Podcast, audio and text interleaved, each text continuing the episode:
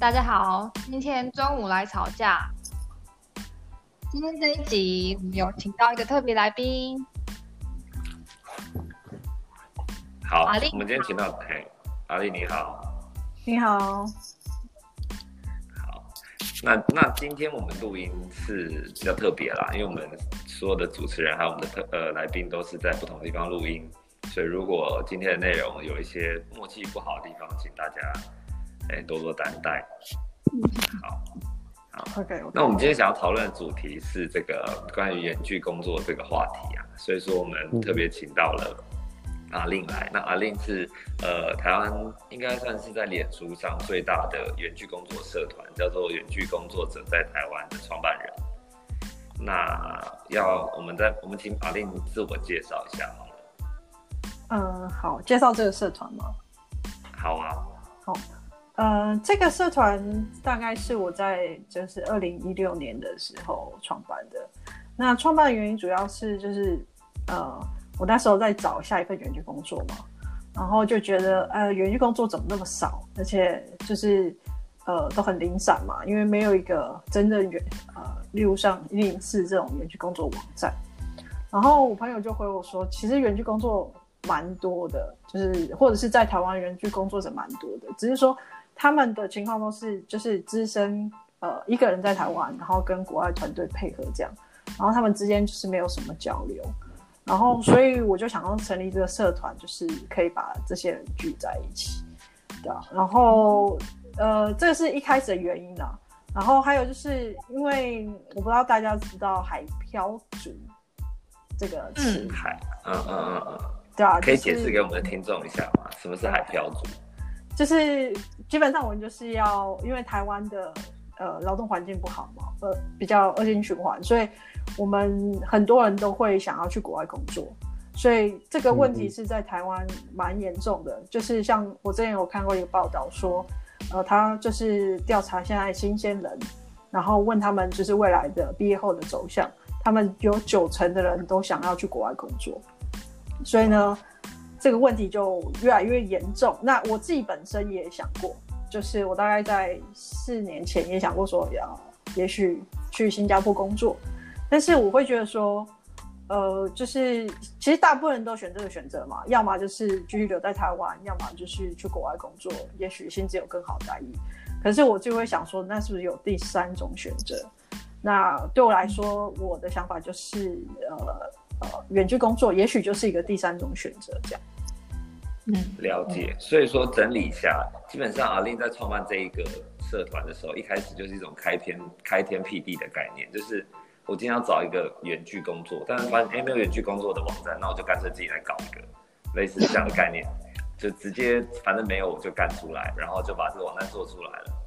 然后除此之外呢，也认为说这是提供台湾的呃工作者啊。就是除了这种待在台湾工作或出国工作以外的一种选择，你可能可以待在台台湾工作，也或者是待在任何地方工作，但领着国际级的呃薪水这样子。对啊，是期望往这个方向就是前进啦。但是其实我没有成立一个网站啦，因为我其实就是成立一个 Facebook 的社团嘛，所以它的成本也没有这么高了。了解，那我可以请问一下，就是从那这个过程中啊，你你有是真的因为你成立了这个社团而找到了工作，或者是协助大家得到这第三种选择吗？嗯，其实是有的，只是说，呃，像像我前阵子，我我一两个月都会办一次那个社团聚会嘛，线下聚会。像我有一个遇到一个人，他就是在我们这个社团看到我转破的一个职缺。然后是一个加拿大新创，然后他就是投了，然后他他也真的做了，对啊，虽然没有真的做很短，然后有碰到一些问题，但是就是他实际上是有这个案例的。然后我其实也可以观察出出，因为成立社团也一阵子了嘛，就是你可以看到越来越多人呃主动来剖职缺，就是并不是因为一开始都是我我可能看到资讯就是转剖，就是很像机器人一样帮大家转剖职缺。但是最后会变成大家好像是知道这个网站，然后就刚他也不知道要 PO 在哪里，就 PO 在这里。了解，这个我有蛮类似的经验。以前在大学的时候，我是正大法律系的，然后那时候法律系的学生就是有一堆书要读，一堆参考书，然后可能考完律师了，这些参考书就不能用了。所以说最早我就是也是在脸书办了一个这样的社团，就是让大家在这一个社团里面去交易他们的二手法律书籍。那一开始也是啊，我可能去问大家你有什么要卖，就帮大家投。然后到最后就是变所有人都会主动来这边啊抛文，然后找呃找他自己要的二手书啊，或者是卖二手书。所以我觉得就是前提就是有点像是说，哎，这个市场或者是这群人就是有这个需求，那他们就是苦无平台的概念。对对对，那其实我们今天也是想要请教啦，就是因为像我们本身没有太多远距工作经验，所以我们想要问阿令说，你觉得就是远端工作比起到办公室工作最大的好处是什么？嗯，我觉得最大的好处其实就是你的自控制权啦，就是自由的程度。那就像呃，我我举例好了，例如说。我问你一个问题，就是我们一般人跟坐牢的人之间有什么差别，或是为什么坐牢的人他会觉得坐牢很痛苦？坐牢就是自由被限制了，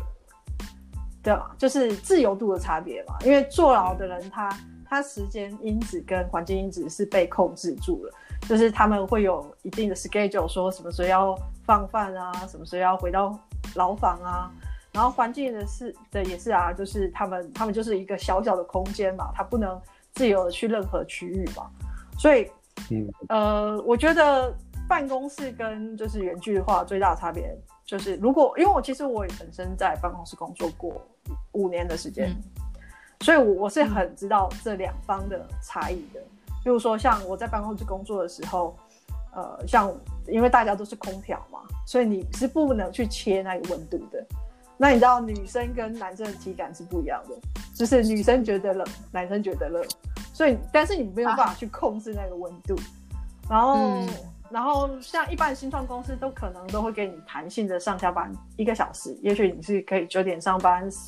呃，例如到十点十一点上班，但是你不可能到下午才上班吧？因为你会在意，就是就会觉得怪怪的。就算公司真的让你下午上班，但是你还会怪怪的。所以你没有办法完全控制你的时间表，但是如果呢，有一些人就真的是很夜猫型的，他就是也许下午在上班才是最好，对于他最好最有效率的时间表的话，那基本上你你公司没有办法做到的嘛。然后还有就是像呃我们办公室都是呃开放空间嘛，就是新创公司都是提供开放空间，然后希望大家坐在一起可以更好的交流，但是实际上。你真的需要那么多时间交流吗？我我承认，必须人是需要交流，但是不是代表时时刻刻交流，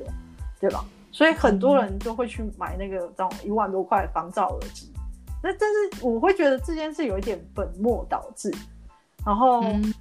对啊，然后当办公室人越来越多的时候，空间就越来越狭小。那基本上每个人配到的就是一个大概一百六十公分的桌子。然后你可以发挥你的想象力，在这个桌子上布置。但是这个桌子范围以外的空间呢，就是要遵循公司的意见嘛，你不能随便的去改改动它的摆设。所以这一这就是一个团体生活。然后还有就是，我会觉得空间狭小对于人是有影响的，不管是压力或是心情，就是有绝对影响。因为在呃东东学界有一个名词叫领域性嘛，就是。我们会有一个需要的安全空间跟舒适空间，你也可以说是社交距离，但是实际上我们并没有得到这样的空间，所以我们会有压力，对啊，所以我觉得远距工作最大好处就是，我我们其实在回归到人最基本的需求啊，就是你你可以控制你的时间，你可以控制你的环境，然后你可以照你的步调，你选择最好的方式、最有效率的方式工作。对，其实刚刚说到冷气那个，我身边就有发生一个真实的经验，就是之前我们同事就说公司的冷气不冷，就他就请假了一天在家里工作这样子，因为就是他就因为那时候刚好冷气坏掉了，然后其实呃像我的话，我就觉得没有感觉，可是不同人就是对这个温度的感觉不同，然后他就觉得太热。就他就只好请假，就用掉自己一天假请假在家里工作这样子。嗯嗯，对啊，嗯，呃，我我自己的例子是像，呃，我我自己都是吹二十八度，但是我相信应该二十八度对很多人都是来说都是太热。但是其实我之前在办公室，我常常感冒，就是因为公司都是习惯是调二十六度，二十八度很很很热哎，对我来讲啊，我觉得很 二十八度很舒服哎，我也觉得是个标准。哈哈嗯，那艾琳就是呃，其实之前刚好我们公司有呃试着远距两天，就让大家练习一下。然后那个时候我在家里，就是我就觉得家里比。没有公司的那么舒服，然后荧幕也没有公司的那么大，所以坐久其实就不太舒服。这样，那就是想请问你说，那你在家里是怎么布置你的工作环境？还是说你有时候也会去咖啡厅工作？嗯，因为呃，我其实我之前是比较多时间，像呃早期刚远距的时候，就会享受说哦，我常常会移动嘛。然后早期的生活是比较接近像 digital nomad 这样子，就是常常移动。那那时候呢，我的的配置就是呃，像我会尽量减少我的所有的需要的东西，包括我不能有笔记本，因为你这样就会多带一个东西嘛，所以你所有东西都要记在电脑上。然后你最少不要有荧幕，因为你不可能移动的时候带着荧幕。所以那时候我就会控制自己，就是所有东西都买最小的，然后所有东西都是要存在网络上。但是如果我现在的话，可能就是。呃，也没有这么对旅旅游这么的热忱，可能就是那个那个兴奋感结束了。那我可能比较多的时间在呃家里工作的时候，那我就是因为你你已经知道你会在家里工作，你就可以升级你的配备嘛。因为像你在办公室的时候，基本上呃像我以前我就是要换一个荧幕，想要跟公司申请换一个荧幕不行，因为就是就现有荧幕就是这样子嘛。那除非只有公司有新人进来的时候，你才可以把你的旧的荧幕换给他，对吧？但是你你在家里你随便啊，就是你要买更大的荧幕你就买。对，真的。其实我有看过有人是在家里，他也是远距工作，然后他在家里布置的是四个荧幕，然后其中一个还是那种特大加宽型的，所以几乎已经算是五个荧幕的 size。其实对工程师来说，有五个荧幕好像蛮合理，就是放 design，然后放 document，然后放 IDE，然后再放一个呃，再放一个其他的 terminal 这样子。嗯，对啊，因为就是在家里，你就是有很大的控制权嘛。你今天觉得呃冷气不好，冷气吹的不舒服，有时候太冷太热，你就换一台冷气嘛。就是你对于自我投资嘛。然后网络你觉得太慢。像其实你在办公室常常也会网台嘛，因为太多人 share，或是有人在 download 东西。但是如果你可以控制完全的网络速度的话，你可以升级光纤也可以啊。嗯，真的，对啊。那那个我是 Clement，那我想问一下阿令，说你们之前因为远端工作的关系，那你会不会有？有些情况是需要跟别人做一个沟通的情况，譬如说你要开会什么的，那你这样子的话，有没有可能说，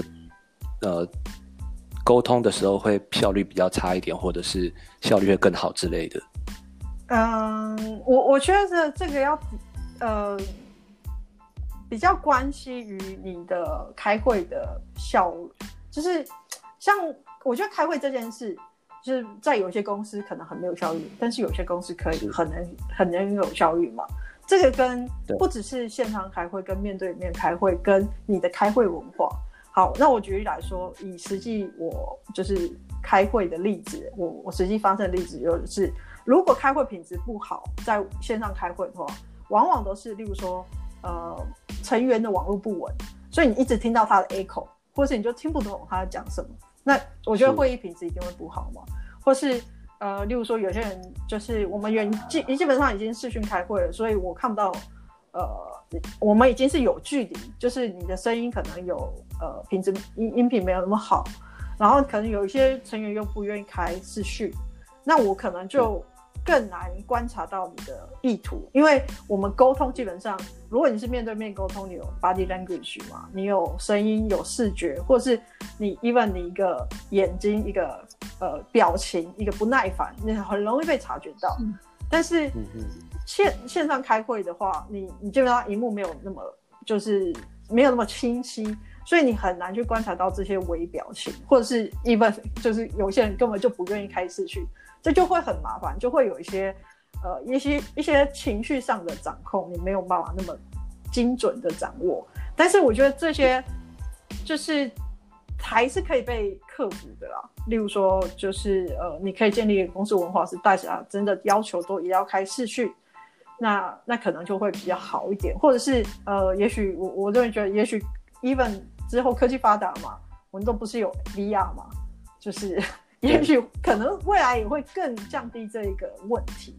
然后我自己会觉得，其实，在办公室开会也有很多问题啊。像我以前常在办公室工作的时候，就被会被一些行销人员或者什么就开会两个小时，我不知道为什么他们开会可以开那么久，就是就感觉好像一个很 open question 一直讨论，然后一直不放我离开办公室，然后。我就觉得说，你你在办公在办公室工作，很常会遇到这些问题，因为你的沟通成本太低了。就是大家就啊，你就在办公室，就在座位上啊，我就问一下啊，我们现在想要问你什么什么事，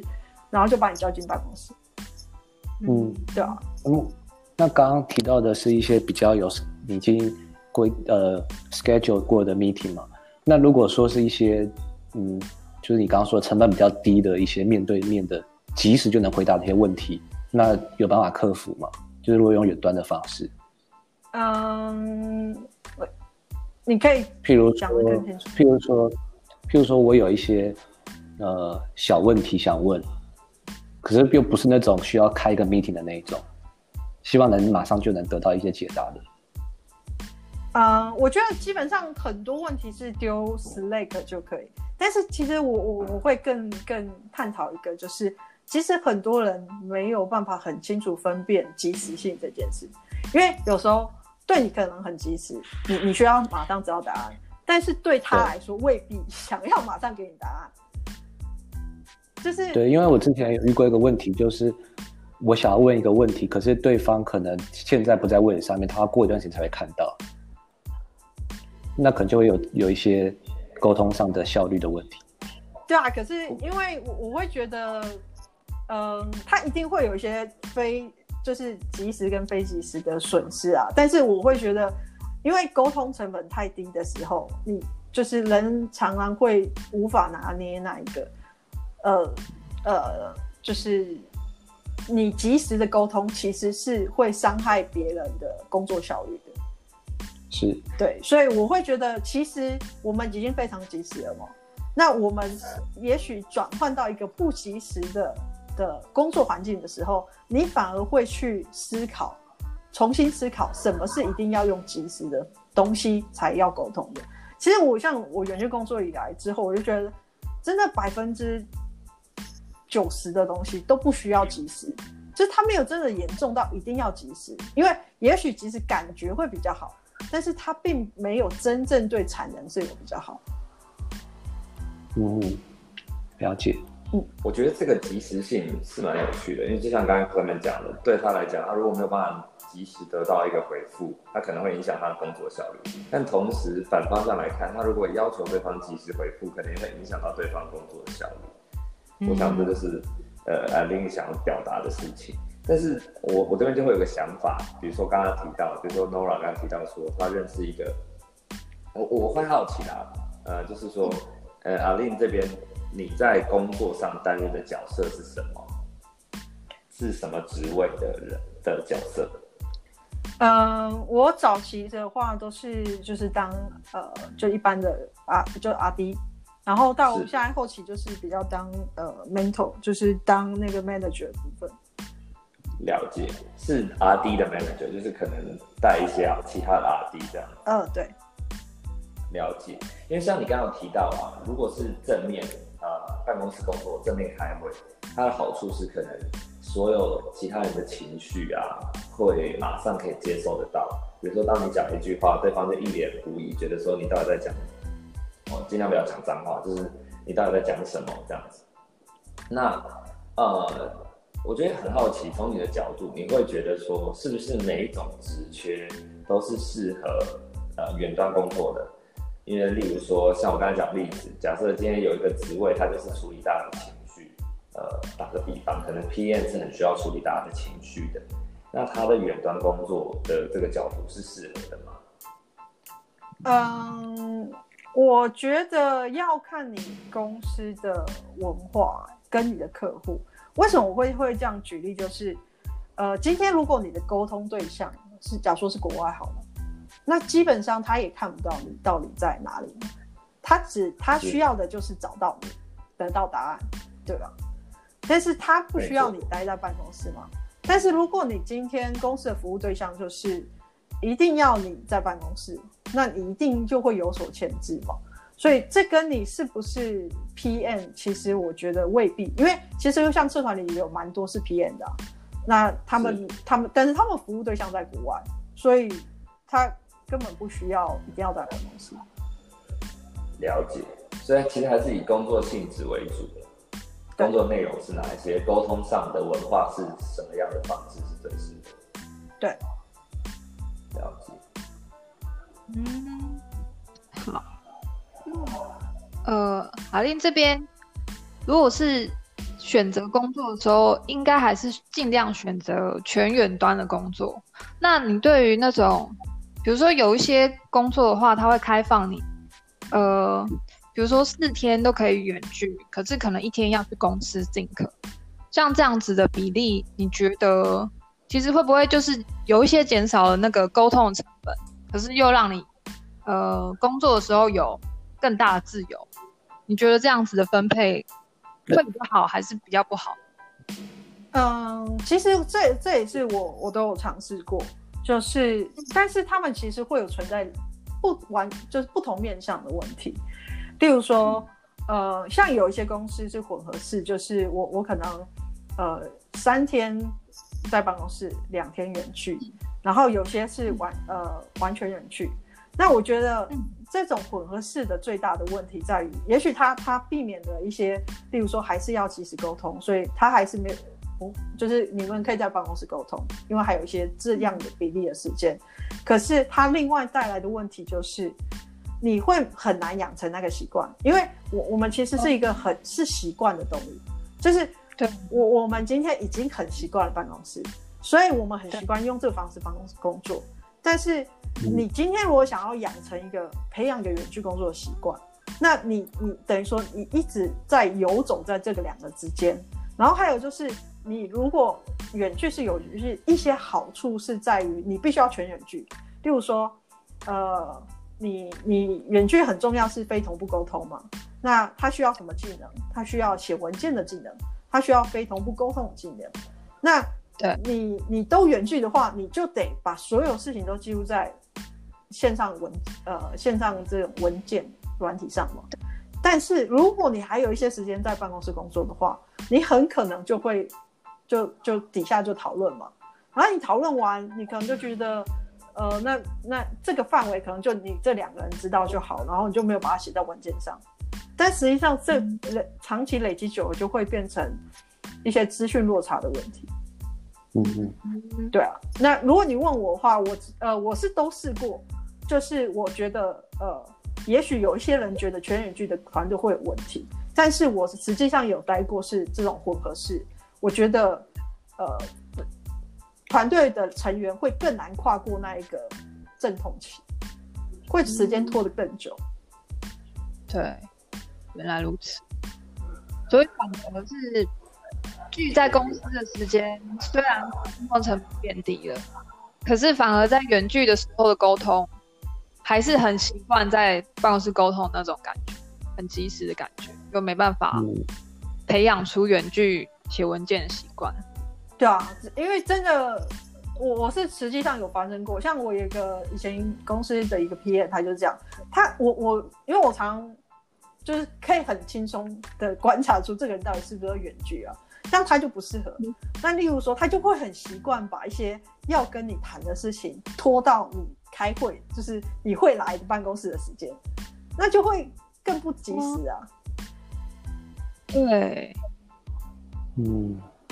原来如此。嗯，所以你现在已经就是很会很会观察哪一种人是不是很远距了。对啊，那那我有个疑问，就是说，之前刚刚前面有讲到说，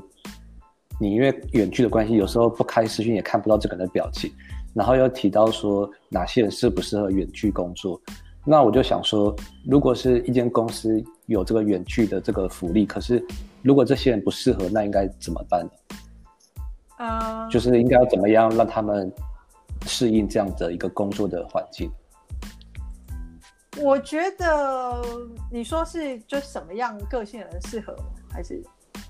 就是说，刚刚有提到说有些人就是不适合这样远距工作的个性嘛。嗯，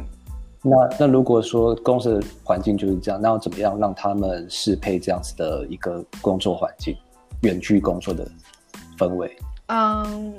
其实我我会跟呃，像像我觉得这个真的是建议，就是如果你真的想要让一个远远距团队的话，你一定要有一个人曾经有经验，带着大家去建立那个习惯。因为当你你在做远距的时候，你你一开始最常质疑的是为什么该这样做，为什么不该这样做，你会有很多的争论，因为你会把你旧有的思维带过去。那但是如果你你公司已经有一个很呃，已经去工作很久的人，他很容易去判断这件事。像我们公司也曾经就是大家就是呃，我们公司在早期的时候也有一半的人在办公室，然后那时候我我可以讲说那时候状况是很糟的，就是我刚刚说到那些问题，就是大家就觉得说我我口头跟你已经讲完了，我为什么要写在文件上？但是其他同事真就真的不知道啊。那那或者是我们会遇到一些。呃，可能他就刚毕业几年，他在办公室工作也没有很久，或者 even 他是第一份工作就是远距，那他就会质疑一些问题，例如说，呃，呃，我们是不是团队常常会有一些沟通上问题？为什么开会要开那么久啊？或什么这些问题的话，他没有办法判断，自己判断这也许这办公室其实也会发生类似的问题，所以我这种方式，我我自己会去跟他沟通，例如说，我会跟他分析，呃，什么是呃。这个问题其实不是只有远距会发生，办公室也会发生。然后还有就是，呃，例如说有一些人会遇到一些呃压力问题啊，或者例如说孤单的感觉啊，那这些要怎么去排解？那如果是有这种状况，我会跟他一对一对谈。我了解。那提到这个孤单的问题怎么解决啊？其实我们就很好奇，因为我们公司之前有试过就是远端的体验，让大家去试试看。那我我作为一个很爱讲话、很怕孤单的人哦，我那天真的超痛苦，就是觉得我就是一一个一个一个开会，非常有效率，每个会都很有效率。那我的会也是排得满满的，但是从头到尾都没有人跟我聊个天、讲个干话，我就觉得很痛苦。那这件事情你会怎么帮？就是你刚才提到说教新的人怎么去排解这个寂寞，那你会怎么去教导他？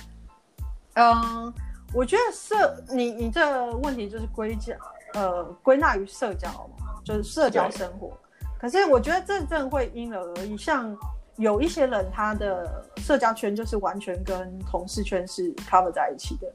但是有些人不是。像如果你是这样完全 cover 在一起的话，你可能会有些失落感，因为感觉好像你的朋友圈变小了。但是像我自己本身的话，我跟我的朋友圈跟同事圈是拆开的，那了解这个原因是因为我，呃，我我自己的价值观啦，就是因为我觉得在工作上难免会有一些利益关系，所以我我跟我的同事变成朋友，反而是离职之后，就是 就是很很奇妙的关系。然后你你的交友圈，你其实会慢慢转移成，呃，例如说你现在在，例如像我在台中远距嘛。那我的交友圈可能就是新的形成的交友圈，它可能不是一定是同事，它可能会是，例如像我们这样有社成立社团嘛，那你可以参加社团的活动啊，或是像技术型社团也很多，你就可以参与这样的活动，然后你就会建立新的交友圈。了解，其实其实我我觉得我个人的经验概念上比较像是上班的时候跟上班的人聊聊天，那同时工作，那下班就会去找自己的朋友，所以我觉得有点像是。呃，我在就像你讲的，我在上班的时间这段时间，没有人跟我闲聊了，就抽掉了我一半的社交的感觉。不过我就是想到，呃，现在也蛮流行的，就是 co-working space。那 co-working space 里面可能会有好几个 remote 工作者，但他们不属于同一个公司，所以他们就变成说，他们同时可以当朋友，但也不会有在同一间公司的利害关系。那这件事情是不是真的，或者是是你推荐的呢？嗯，我觉得这实际上是有真的有帮助跟有有这个需求了，所以现在你才可以感觉到这这几年 co-working space 变很多，就是我相信就是有需求嘛。但是我个人是没有很喜欢去 co-working space 工作，是因为我觉得就是我的设备已经超好的，可能去 co-working space 我就剩下一个小小空间。对啊，那但是我会去 co-working space 社交。就是如果我想要去找一些人聊天啊，或是去参加一些活动啊，我就会去 co-working space。嗯，了解。好，那这接下来这题应该是今天的最后一题。我们还有很多很多其他问题想要请教安妮，不过可能会嗯留到下一次。那今天最后一题就是，呃，我们想要请问说。处理跨时区的远端工作的时候，你都是怎么嗯处理这个问题呢？因为像我们也有一个同事，目前是跟美国团队合作，然后他就会遇到说，比如说他今天可能发了 PR，然后可能又要等一天对方才能 review，然后他又要再等一天才能修改。那其实这样子来来回回，可能就已经过了两三年过去。就想请教说，你自己本身有没有遇到这样？嗯，有我我我，但是我真的觉得美国时区就是呃，例如说相差十二个小时真的很困难。我那时候也会觉得我常常就睡眠不足，然后觉得蛮痛苦的。所以，我我真的会觉得美国时区真的，我我自己会不建议。但是如果是欧洲时区的话，我觉得还好，因为欧洲时区基本上我们是差大概六个小时嘛。然后，所以我们常常有时候会讲说，远距团队最好要有大概两个小时的 cover，就是你们可以衔接到两个小时，那你就可以用这两个小时去做一些同步的开会嘛。那以欧洲时区来说的话，台湾的大概下午四点就是他们那边十点嘛，所以我们就有机会有两个小时的重叠。嗯，原来如此。嗯，好。那今天谢谢阿令的分享，非常感谢。嗯，好，真的感谢。好，谢谢。那我们我们下一次还会有再请阿令再上节目，那请大家期待。好，好，好，没问题。好，谢谢你。那我们今天节目就到这里了，大家拜拜。拜拜，拜拜。